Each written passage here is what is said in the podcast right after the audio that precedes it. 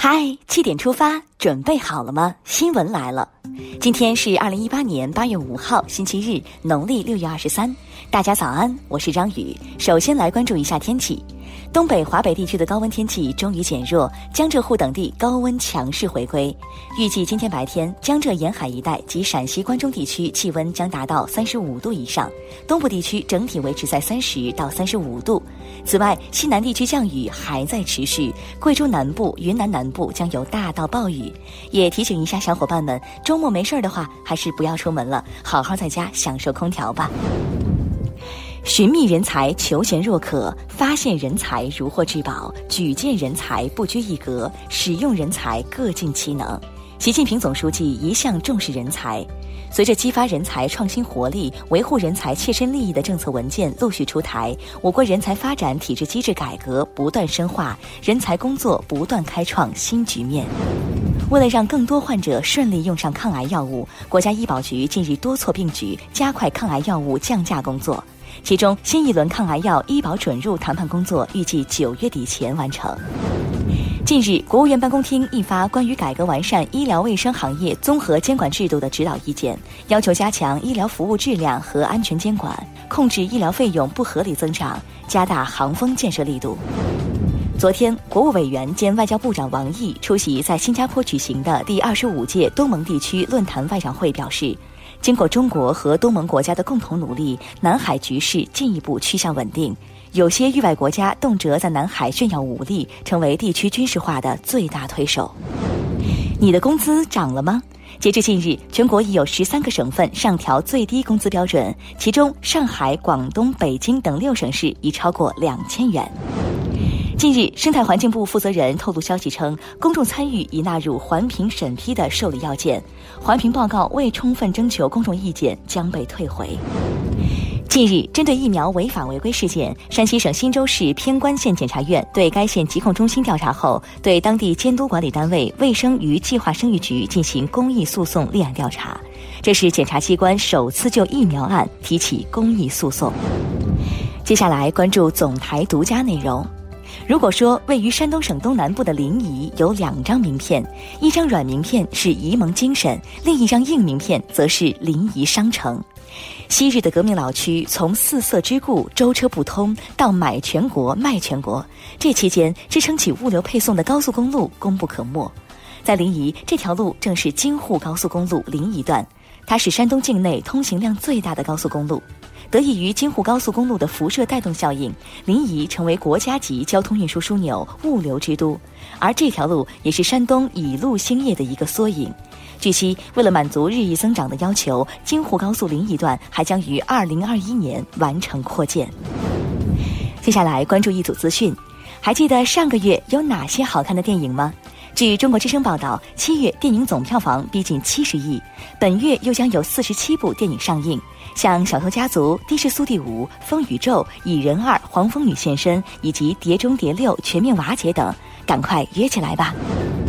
昨天羽毛球世锦赛混双半决赛上，王懿律、黄东萍轻取一对中国香港选手，和队友郑思维、黄雅琼会师混双决赛，提前实现了中国队混双冠亚军的包揽。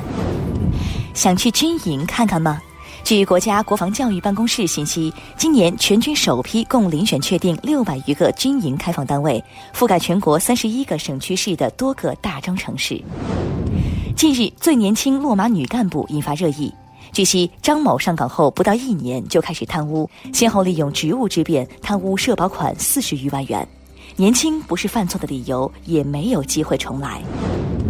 昨天晚上，一江苏籍渔船在浙江海域遇险，船上十四人落水，其中三人已经获救，余下十一人还在失联中。你领到高温津贴了吗？近日，全国各地高温突破极值，有网友反映称，公司拿西瓜绿豆汤等代替高温津贴，有关部门表示，这属欠薪违法行为，几十块一碗的绿豆汤真是喝不起呀。给公司采购的时候支付中奖了，这算谁的呢？近日，一网友爆料称，自己在给公司采购物料的时候，使用支付宝中奖四千八百八十八元。公司领导得知后，一口咬定这笔钱属于公司，并称将在工资中扣掉该笔款项。目前，由于相关法规并不完善，此事还存在争议。鸡跑到邻居家下了蛋，蛋算谁的呢？近日，多地现电信诈骗新方式，骗子通过钻协议漏洞的方式盗刷银行卡，普通用户根本无法防范，也给警方侦破带来极大困难。温馨提示：一定要保护好个人隐私。现代版陈情表来了。近日，一张文言文写就的请假条爆红，领导的批复也是古诗文写成，引发网友热议。事实证明，多读书还是有好处的。下面宣读一份录用通知：三位平均年龄仅二十九岁的青年才俊，日前赢得了海量集团新青年计划的管理天才 offer，起薪达每年五百万元，真是年轻人的榜样啊！接下来，把目光转向国际。中国至老挝和平列车二零一八医疗服务活动三号在万象老挝人民军一零三医院正式开展。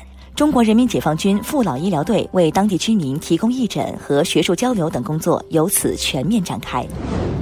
联合国驻阿富汗援助团三号晚发表声明，谴责当天发生在阿东部帕克蒂亚省首府加德兹针对什叶派清真寺的自杀式袭击事件。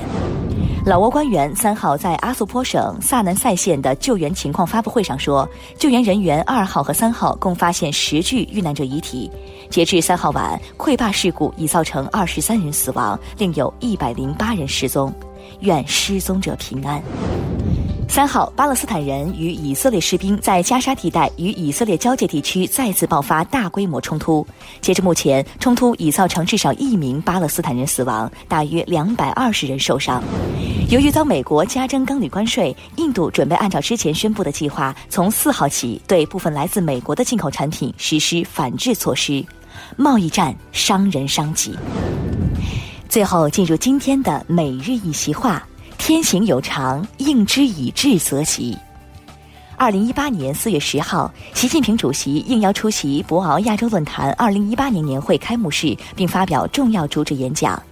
他在演讲中指出：“天行有常，应之以志则吉。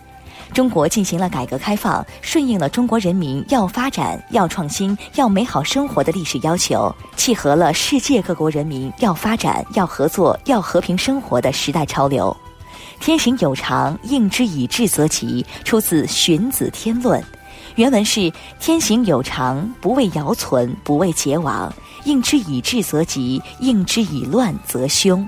意思是说，自然界的运行是有规律的，它没有偏私，以合理的做法来顺应它，就会获得吉祥的结果；以导致混乱的做法对待它，就会招致灾凶。好了，七点出发就到这里，咱们明天再见了。